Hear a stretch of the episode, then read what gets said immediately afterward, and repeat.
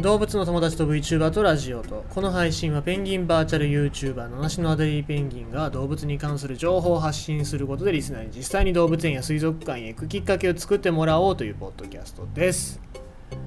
あのモーリシャス島でモーリシャス島周辺といった方がいいんでしょうか。あの海域でタンカーが座礁してそんで油が流出したっていうことでこれは日本船籍の船だったんだよね。でまあ回収ある程度はできたんだけどまだまだいっぱい油が残ってるっていうことなんでこれに、ね、日本の政府批判されるんじゃないかななんて僕は思ってましたけども、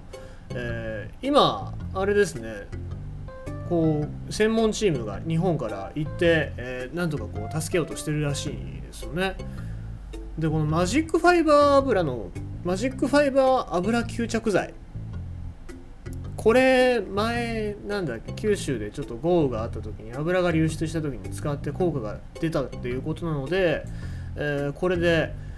まあ、今回ちょっとその流出事故の解決のためにっていうことでこれ使ったんですけどもこれをさ油の上にビョーンって巻いたら水は吸収せずに油だけビュッて回収してくれるからあのこれをちょっと使ってみようじゃないかということで今えっ、ー、と会社の人がその会その制作してる会社の人があの JICA に寄付したらしいですねなんでまあこれちゃんと使えればね画期的なものになるんじゃないかな。まあ、事故が起こらないようにするにはどうすればいいかっていうことを考えるのがまず先決だとは思いますけども、まあ、一ついいちょっと手段になるんじゃないこれがね、デフォルトになっていくといいんじゃないかなと思うんですけど、これさ、知らなかったんだけども、製品名がさ、あの、綿綿じゃないですか、あの吸着剤だからさ、えー、ベルサイユの綿らしいね。ベルワタで会社のホームページもさベルバラのその作者の先生が描いてくれた絵になってんだね。あそうなんだ。なんかすごいすごい製品なんだけどすげえふざけてんだと思って。ねいやまあいいと思いますけどねちゃんとこう活躍できるのであれば、えー、いいかないいんじゃないかなと僕は思いますがうんベルワタか。まあいいと思いますよ。はい、何の文句もございません。はい。ということで、えー、お伝えしたいと思いますが、今日はね、車庫。車庫いいですね。車止める場所じゃないです。車庫ですよ。えー、車庫。車庫と言いますと、パンチですよ。パンチ。車庫のパンチっていうのはおそらく動物界の中で一番なんじゃないかって言われておりまして、えー、プロボクサーのパンチっていうのが大体時速30キロから50キロなんですけども車庫は80キロ超えて、えー、いるわけですよ中でもモンハナ車庫っていう車庫なんですけどもこいつは水槽のね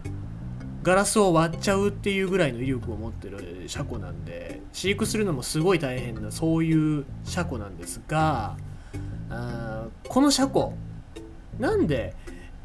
これ思いっきりじ、えー、いろいろ硬いものを殴っても自分の手を痛めないのかっていうのが分からなかったんですよ。まあそりゃそうだよね僕らだってものすごい力でずっと壁なんか殴ってたら手痛くなるじゃないですか。でもシャコって食べ物まあ何を食べるかっていうと貝殻です。貝を割ってで中身を食べてっていうことをやるんですけども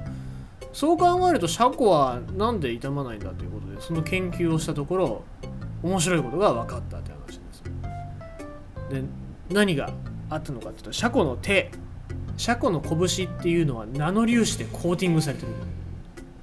そうなんでございますどういうことかっていうと、まあ、その、えー、シャコの手を電子顕微鏡で覗いてみると